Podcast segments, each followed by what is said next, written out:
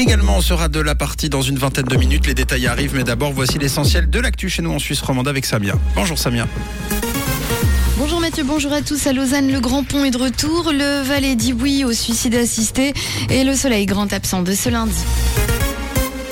Ça y est, après dix mois de travaux, le Grand Pont est de nouveau en service à Lausanne. La réouverture au trafic, ce sera samedi. Mais les piétons y sont déjà passés ce week-end. 11,5 millions de francs ont été investis pour ces travaux. L'inauguration, ce sera donc samedi, en présence des voitures, des bus et des cyclistes. Le suicide assisté en EMS et la hausse des allocations familiales, c'est oui en Valais. Les Valaisans ont accepté les deux objets soumis à votation cantonale hier. 76,55% de oui pour la loi sur les soins palliatifs et l'encadrement de la pratique de l'assistance au suicide en institution. 61,94% de oui à une hausse des allocations familiales de 275 à 305 francs.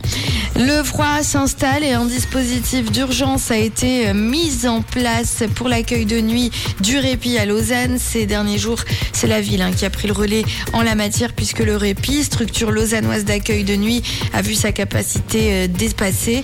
Euh, le répit a été euh, sursollicité. Il a ouvert avec un mois d'avance au 1er novembre à la place du 1er décembre. Alors pour laisser le site ouvert, la ville de Lausanne a fait appel à la protection civile, à un veilleur aussi pour maintenir la structure d'accueil. Deux prestataires externes pour la sécurité de nuit et le nettoyage ont également été engagés. Le réseau social Facebook prévient certains de ses utilisateurs. Plusieurs informations susceptibles d'apparaître sur leur profil pourraient bien disparaître. Une mesure qui prendra effet à partir de jeudi. Les informations concernées qui vont disparaître sont en rapport avec les croyances religieuses, les opinions politiques ainsi que l'orientation sexuelle et l'adresse. Concernant euh, Céline Dion, les nouvelles ne sont pas bonnes. La diva québécoise ne serait pas prête euh, de faire son grand retour sur scène. Selon une source proche de la star, la chanteuse serait toujours dans l'impossibilité de chanter.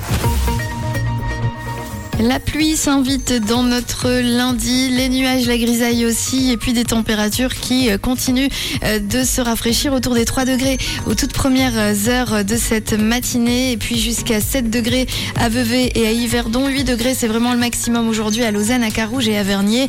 8 degrés aussi à Nyon et à Genève. Très belle journée à tous sur Rouge. C'était la météo, c'est Rouge.